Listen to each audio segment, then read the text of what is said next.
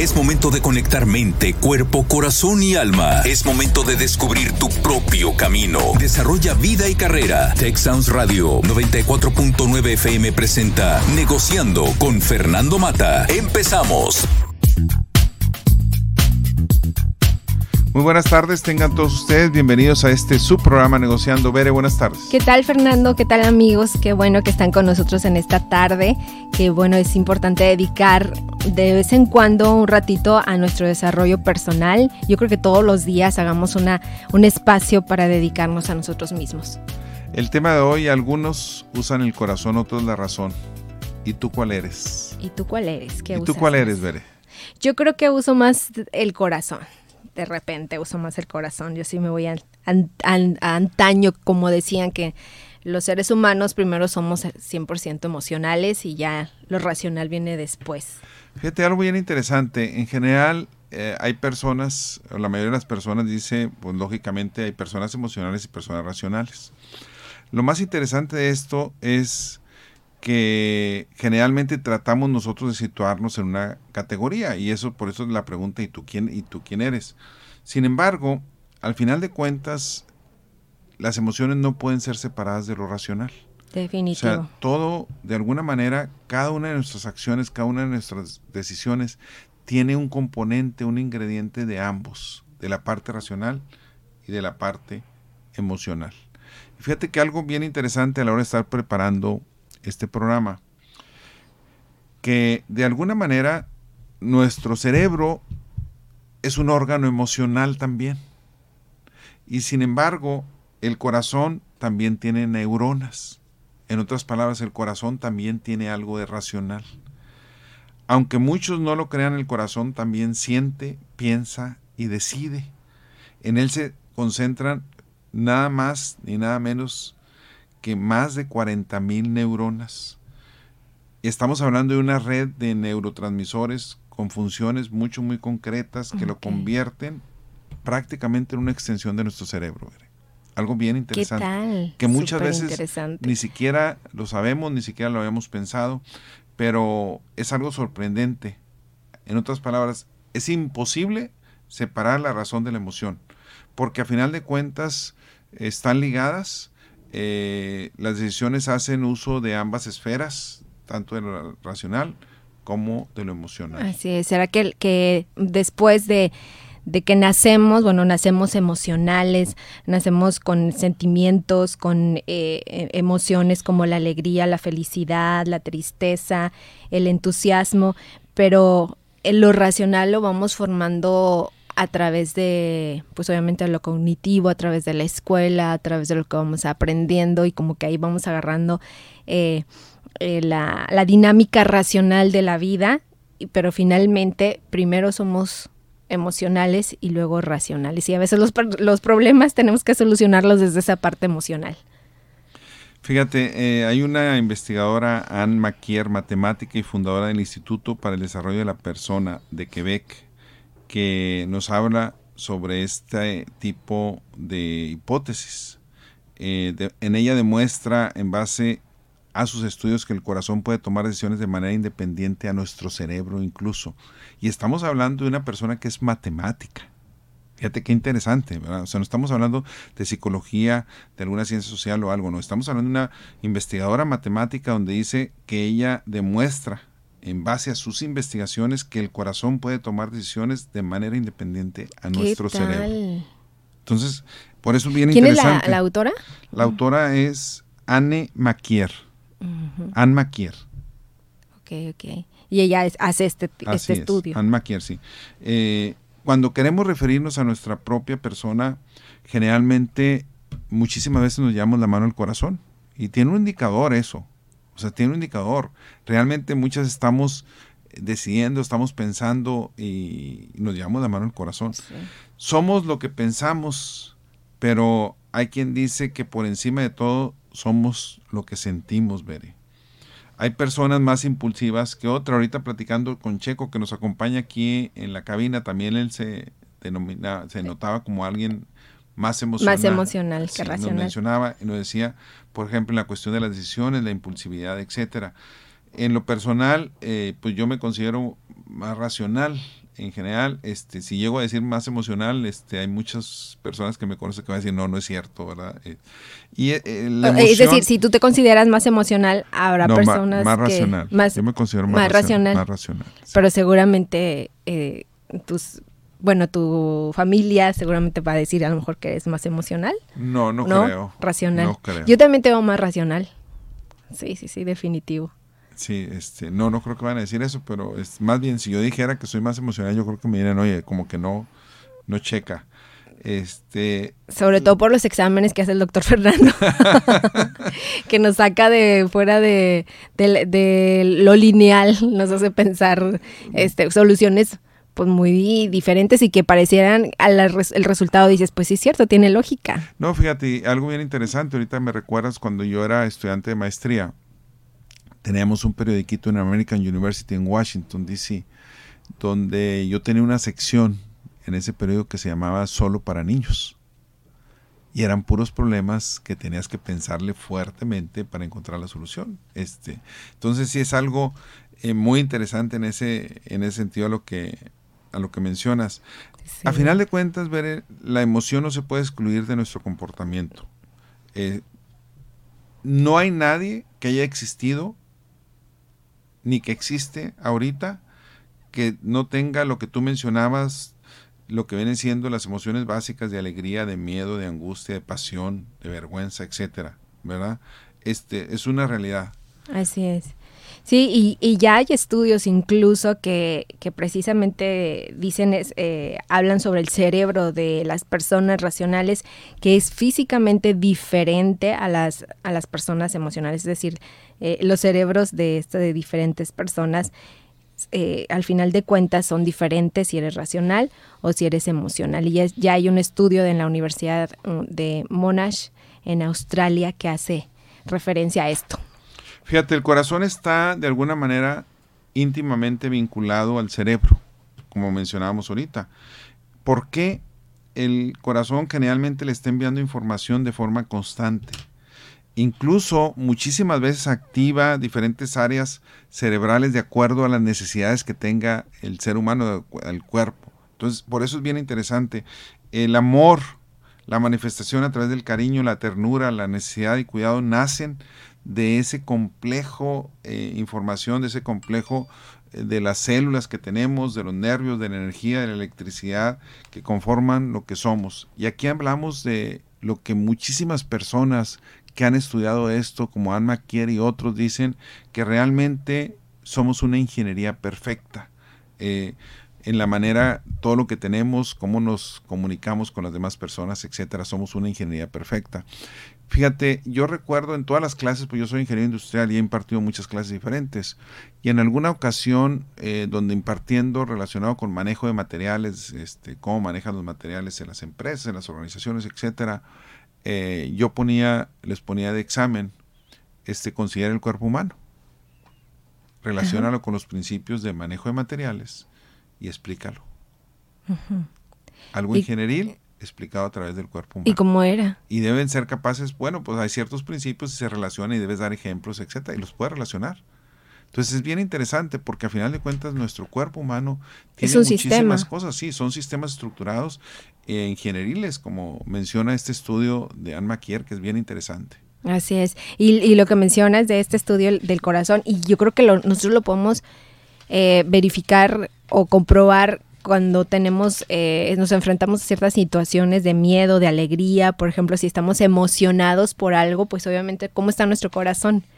latiendo a veces hasta la taquicardia por la emoción, entonces nos está avisando que cómo estamos funcionando emocionalmente. Veré, algo bien interesante es la empatía. Y aquí es, hay una pregunta donde si realmente empatizamos todos de la misma forma o de diferente forma. Y se dice que las personas con altos niveles de empatía de alguna manera este, pues son más emocionales y que también son personas que lloran en las películas. Generalmente una persona que llora fácilmente en una película que le da miedo, etcétera, es mucho más emocional y por lo tanto tiene mucho más empatía. Y es bien interesante cómo se puede relacionar de algo muy sencillo que te puede suceder con algo de la vida diaria y la relación con otras personas. Así es. O también otro ejemplo es, y lo vemos si vas a, a un, un psicólogo, a una terapia, eh, finalmente el terapeuta trabaja con las emociones de su paciente, pero al final de cuentas él tiene que ser racional para poder ayudar a su, a su paciente, ¿no? Y lo mismo pasa con los médicos. De hecho, es algo bien fuerte. Eh, ahorita platicando con Janet hace un momento eh, sobre lo que pasa con los médicos, muchísimas veces los médicos dicen lo siguiente, o que les enseñan, vas a entrar a un cuarto a hacer una cirugía, a un quirófano, etcétera. Y incluso es una persona que tú conoces, todavía peor. Entonces dice, lo que hago es dejar mis emociones como si hubiera un botecito por ahí a la entrada de ese quirófano. Dejo las emociones y entro y tengo que actuar racionalmente de la mejor manera que pueda y después recojo otra vez mis emociones. Y es algo que imagino que los médicos es difícil y aprenden a hacerlo para ser capaces de desarrollar lo que tienen que desarrollar de la mejor manera. Veré, eh, mencionábamos que el corazón tiene neuronas, pero vamos a hablar de las características de las personas emocionales de alguna manera. ¿Cuáles, qué los distingue? ¿Qué hay diferente? Sí, hay ciertas eh, características que las personas emocionales pues son más, eh, se identifican más. Y bueno, pues una, una de ellas son que son más empáticas, son personas muchísimo más, eh, digamos, se ponen más fácil en los zapatos de los demás, en el lugar del otro, al contrario de las personas que a lo mejor son un poco más eh, racionales y le buscan la lógica a las cosas. Estas personas sí tienden a ser más, como luego le decimos en el término, más humanos y pueden, eh, pueden apoyar más a las personas que están en algún problema, pues pueden ayudarlos a, a solucionarlos, pero de una manera más empática, porque finalmente ellos también lo están viviendo con sus emociones. Sí, lo que se le llama el PAS, las personas altamente sensibles, de alguna manera. Y fíjate que lo interesante de todo esto es que muchas veces pudiéramos pensar que en estas personas emocionales altamente sensibles, que hubiera diferencia entre hombres y mujeres pero realmente los números son similares. Eh, tal vez por cultura, muchísimas veces los hombres eh, nos resistimos, tratamos de esconder la parte emocional. Sí, porque por cultura, si los hombres se les prohíbe en cierta manera ser más expresivos, las mujeres vamos al cine y lloramos con una película o vemos un perrito y nos emocionamos y los hombres a lo mejor están sintiendo exactamente lo mismo, pero por cultura no, no lo demuestran, pero no significa que sean que las mujeres seamos más emocionales que los hombres. Fíjate, en un artículo donde se habla de Anne McKeer y de la mente es maravillosa, eh, hay algo interesante donde nos invitan, dice, eh, realmente vayamos más allá de que pensamos con el corazón. ¿Qué hay más allá de eso? Dice, más allá de esa simple frase, para comprender realmente todo lo que todo lo que realmente. A final de cuentas necesitamos entender que el corazón es un órgano inteligente y por eso hablar de personas emocionales y sus características son es mucho muy importante porque todos tenemos un corazón y ese corazón es un órgano inteligente. De alguna manera este, estamos hablando donde es emocionalmente inteligente. Es una redundancia medio extraña, se oye así medio raro, este, tal vez una frase demasiado poética, el corazón es un órgano emocionalmente inteligente, como nos dicen aquí. Sin embargo, eh, si nos ponemos a ver qué es lo que sucede cuando cultivamos emociones positivas, la calma, el equilibrio, que estamos, estamos felices, en plena satisfacción, ¿cómo es la frecuencia cardíaca? Es rítmica, es perfecta, está en armonía. Sin embargo, cuando entramos en estrés, con ansiedad, con miedo, se rompe ese equilibrio. Realmente las ondas empiezan a ser diferentes. El corazón sabe bien que las emociones nos ayudan a conectar con otras personas. De ahí, y es por eso que muchísimas veces se liberan hormonas también a raíz de lo que sucede.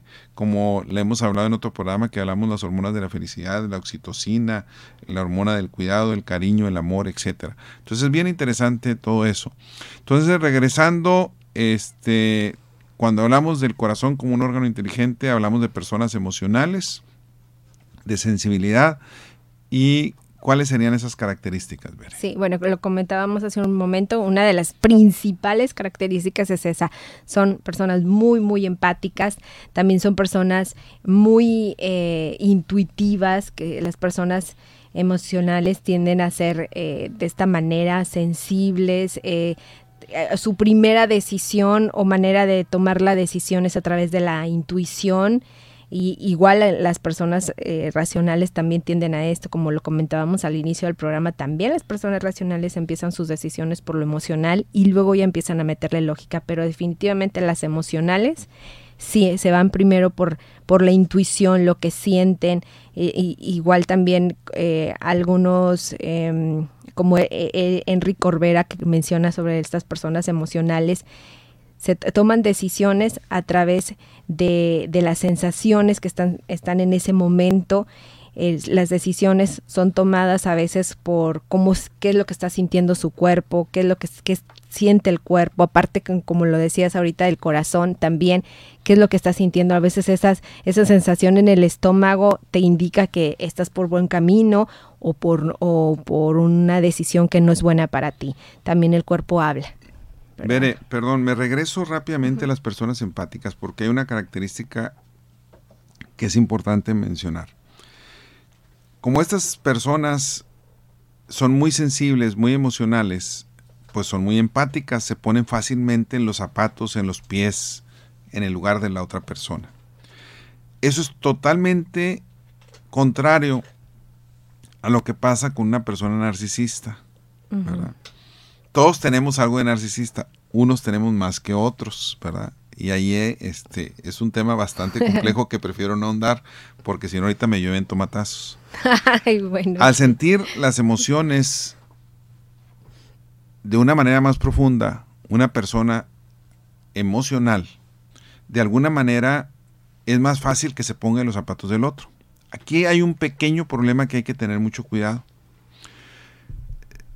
Podemos decir que la empatía es una de las mayores cualidades, de las mayores virtudes del ser humano, ¿verdad?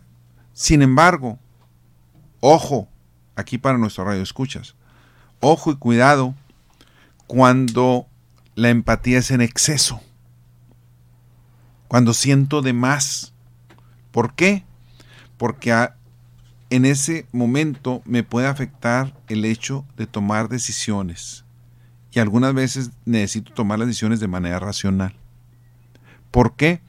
Porque hay situaciones de peligro, hay situaciones en una organización de acuerdo al puesto que yo tenga, que tengo que tener cuidado. Y si soy demasiado emocional y mi empatía es en exceso, puedo tomar decisiones que perjudiquen a otros entes por estar ayudando a alguien por ese exceso de empatía. Sí, sí, sí, yo creo que hay que tener mucho, mucho equilibrio en eso. Sí, ese es, ese es, esa es una de las situaciones que hay que tener cuidado. es un foco rojo. Sí, de hecho, hace poco vi una película que, que ejemplifica esto que dices, que trata eso exactamente de la fiesta, de, se, llama fiesta en la oficina o Navidad en la oficina, algo así, pero hay dos, dos hermanos que llevan la batuta de la empresa y uno es muy emocional y siempre está viendo por los empleados, les hace fiestas, les festeja todos sus cumpleaños y es muy em, demasiado en extremo empático con sus empleados y la hermana es eh, más racional, se va por los números. Entonces, esta película es perfecto ejemplo de eso, de cómo buscar el equilibrio, porque uno es más racional y el otro es más emocional, pero el, hecho estuvo a punto de llevar a la quiebra esta empresa por el hecho de ser demasiado empático con la gente. Sí, ahí es donde lo que tú mencionas es correcto, el equilibrio es muy importante. Ahora, hay algo bien interesante, personas altamente emocionales, sensibles, en general son mucho más creativas. o sea, hay investigaciones que nos hablan, los estudios muestran esto, eh, son personas que se sienten atraídas por campos creativos como el arte, la música, el baile, ¿verdad? La danza, el teatro. Este, y ahí es bien interesante pues ese, hacer ese análisis y saber que hay una relación con la creatividad. Así es. Y bueno, otra característica es, híjole, esto yo creo que es muy característico de las personas emocionales. Tardamos más en tomar una decisión.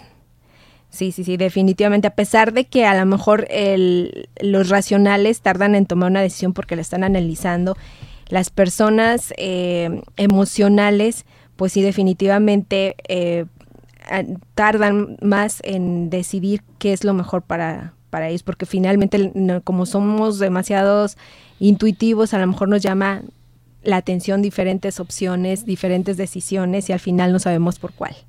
Fíjate, Veré, hace poco puse en mi Instagram unos dibujos que no sé cuántos de ustedes los hayan visto, de Harty y Bren. Es un dibujo de un cerebrito con un corazón, de la misma persona, pero los dos están peleando generalmente. Y hay uno donde le dice el cerebrito, o sea, Brenny, le dice a Harty, dame eso, quedamos en que los mensajes los respondo yo. Le está quitando el celular al corazoncito. Yo lo respondo. Y el corazón le dice, sí, pero tú te tardas demasiado. Y es interesantísimo cómo en un dibujo nos está diciendo muchísimas cosas que nos pasan a todos. Que es lo que hay, una frase que a mí me gusta utilizar mucho también, que es, el corazón tiene razones que la razón no puede entender. Y, y, es una realidad de la vida.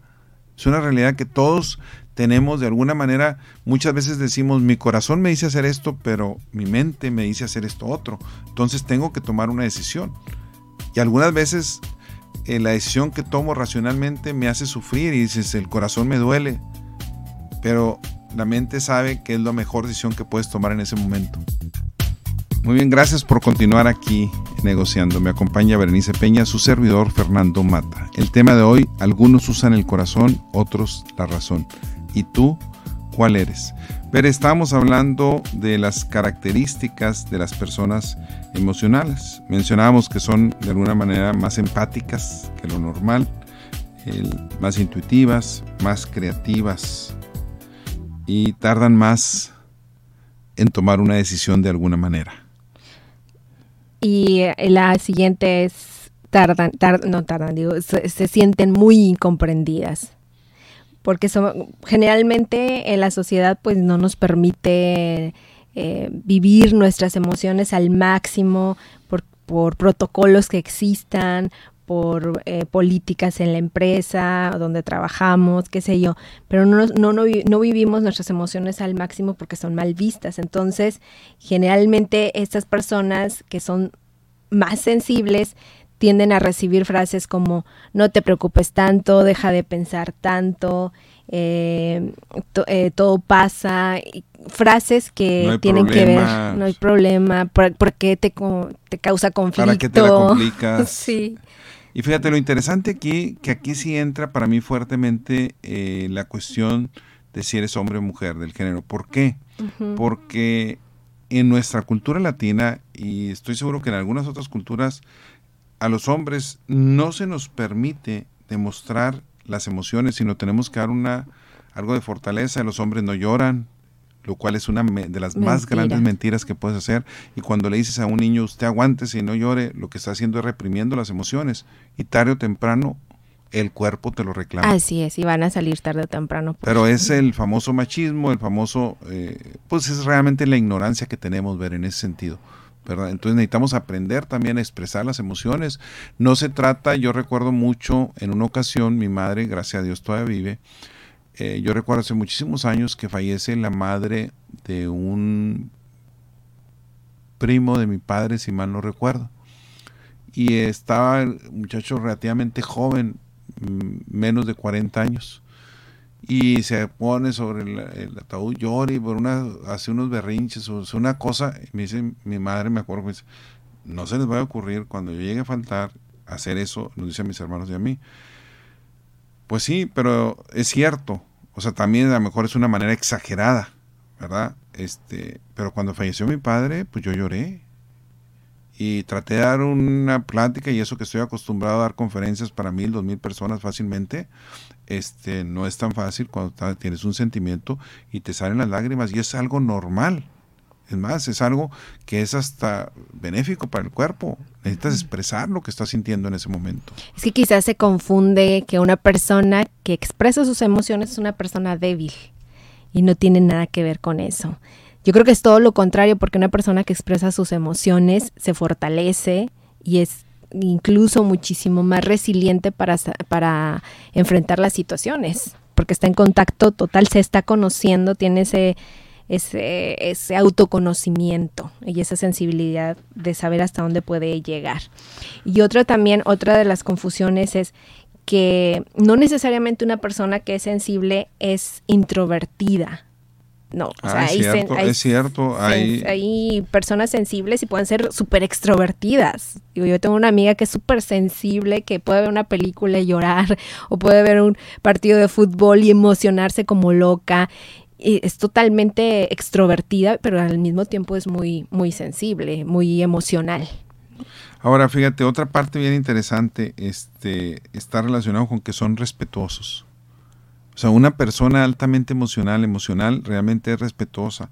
De alguna manera, el ser empático le ayuda a eso, el ser más sensible a los sentimientos de las demás, por lo tanto no quiero que me hagan, yo no voy a hacer lo que no quiero que me hagan, etcétera, entonces puedo respetar más eh, de alguna manera y es algo bien interesante en eso también.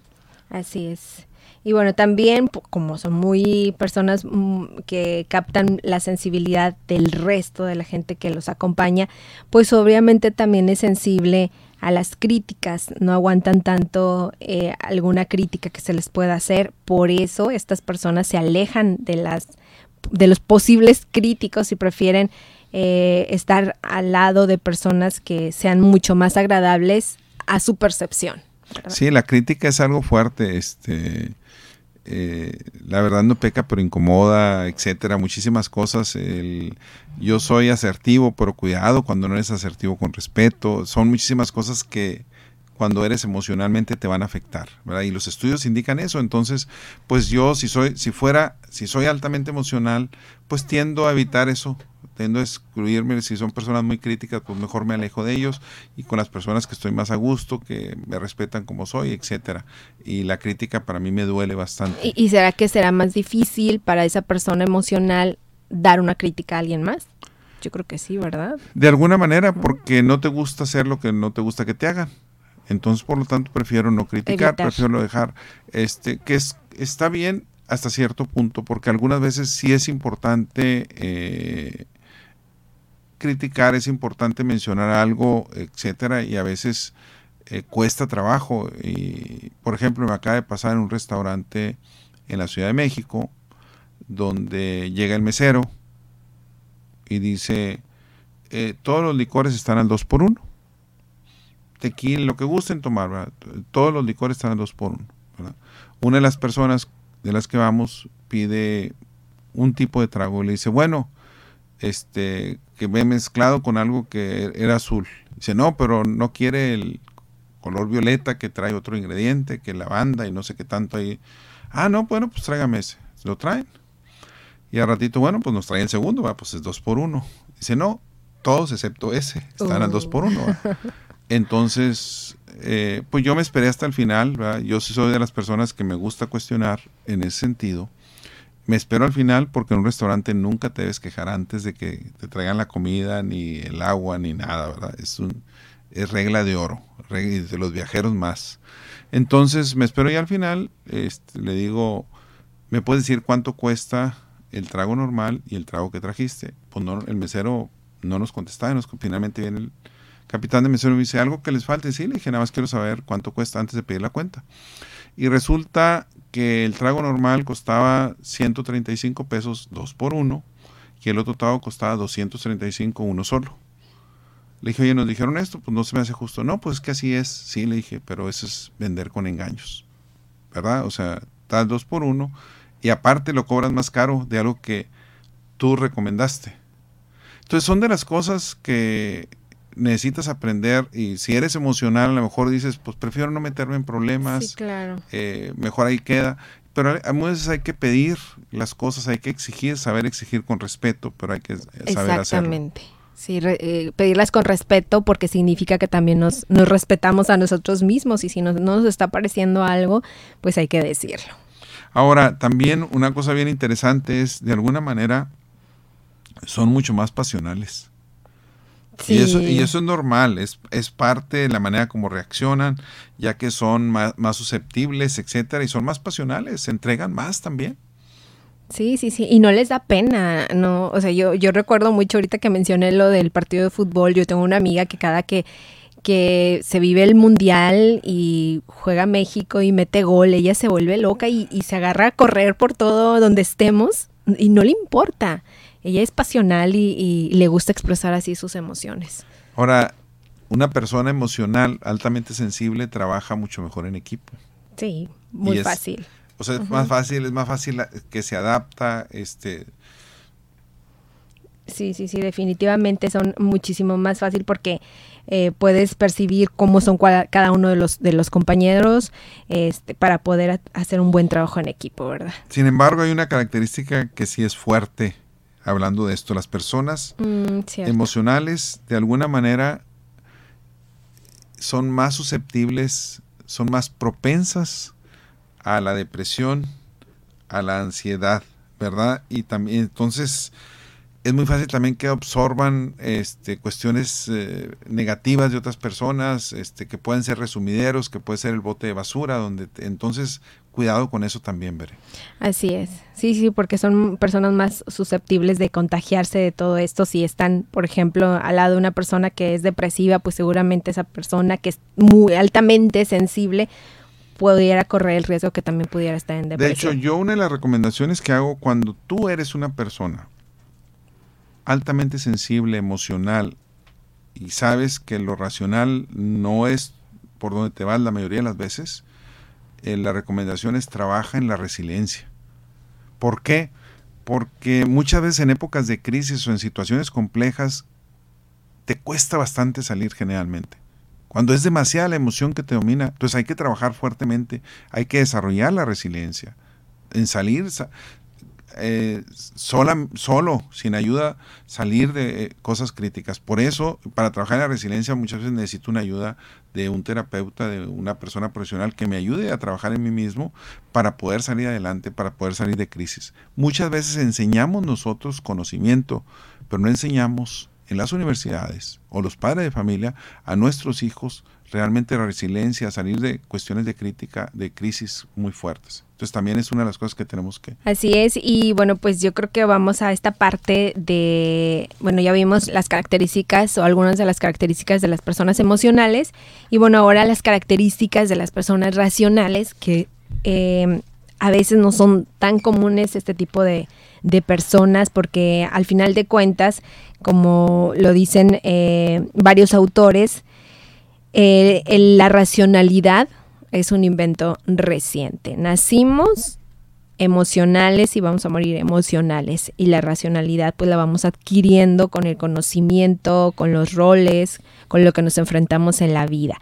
Pero hay de que sí hay personas que sí son más racionales y existen y hay algunas características. Algunas características. La primera característica o una de las más importantes viene a ser que no toman las decisiones precipitadamente. Se esperan al momento oportuno, a un momento importante para tomar las decisiones. Esa parte, Bere, yo creo que es una de las partes eh, que más hace la diferencia entre una persona emocional y una persona racional. Uh -huh. Y ahí es donde yo soy racional, pero hay algunos momentos en donde me precipito en tomar decisiones. Entonces, por eso es que no somos completamente de uno ni del otro, ¿verdad? Realmente.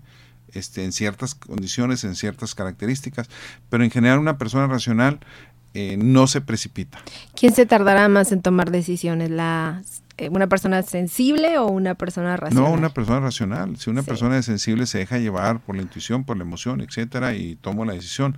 Una persona racional en general se espera más. Yo creo que la toma más hace seguro. un análisis, este, uh -huh. y ahí entramos también en algo que yo siempre digo, mucho análisis de parálisis. Entonces, tienes que analizar, tienes que tener información, pero hay un momento, la vida es así En la vida nunca tenemos toda la información, siempre hay riesgos, siempre vamos a tener dudas, entonces hay que saber correr los riesgos adecuados en su momento, pero no precipitarnos. Entonces una persona racional espera un momento adecuado para, para eso.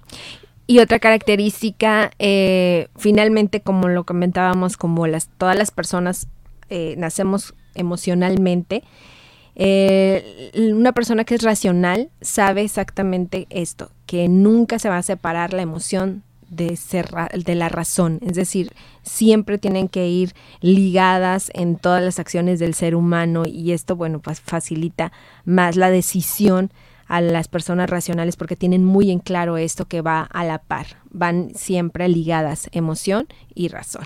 Una de las cosas que yo percibo, que yo me percibo es, y que a la hora de estar preparando el material es, una persona racional toma decisiones, eh, sucede algo y de alguna manera nos regresamos.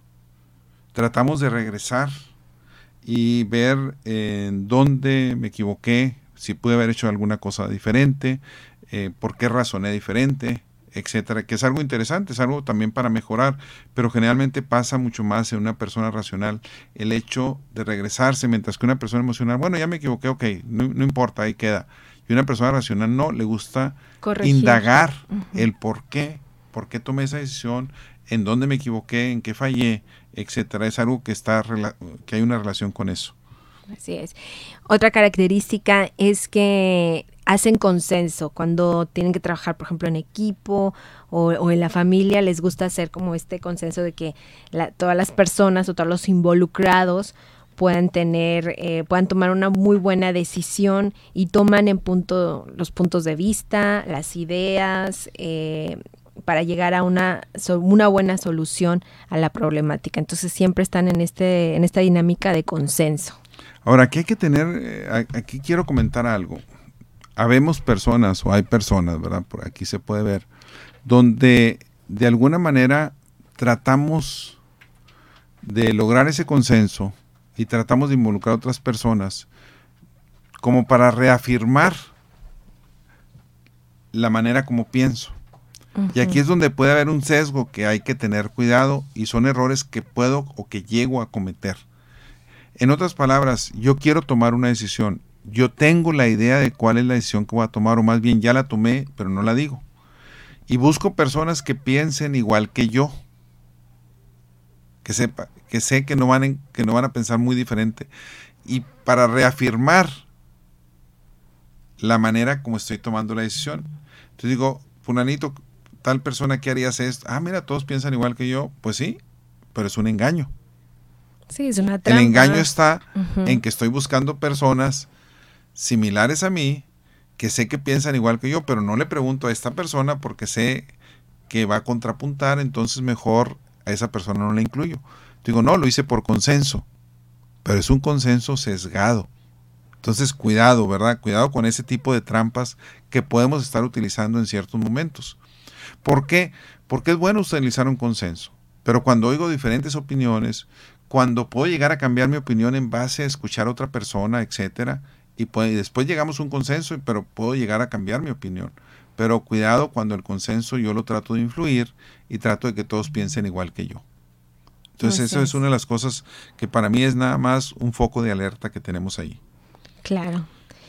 Y bueno, también es, experimentan eh, sus relaciones sociales de una manera diferente, digamos un poco más constructivo las personas racionales, en el caso de que se les presente, por ejemplo, algún conflicto con algún amigo, con algún familiar, no, no tienden a actuar con desde el rencor o desde el sentimiento, de las ganas de, de, venganza, evitan todo esto porque pues ya tienen un, un análisis exactamente de quiénes son y quiénes son las personas con las que tienen ese conflicto y pues no caen en este tipo de, de acciones como el rencor, por ejemplo. Mira, voy a comentar algo en lo personal.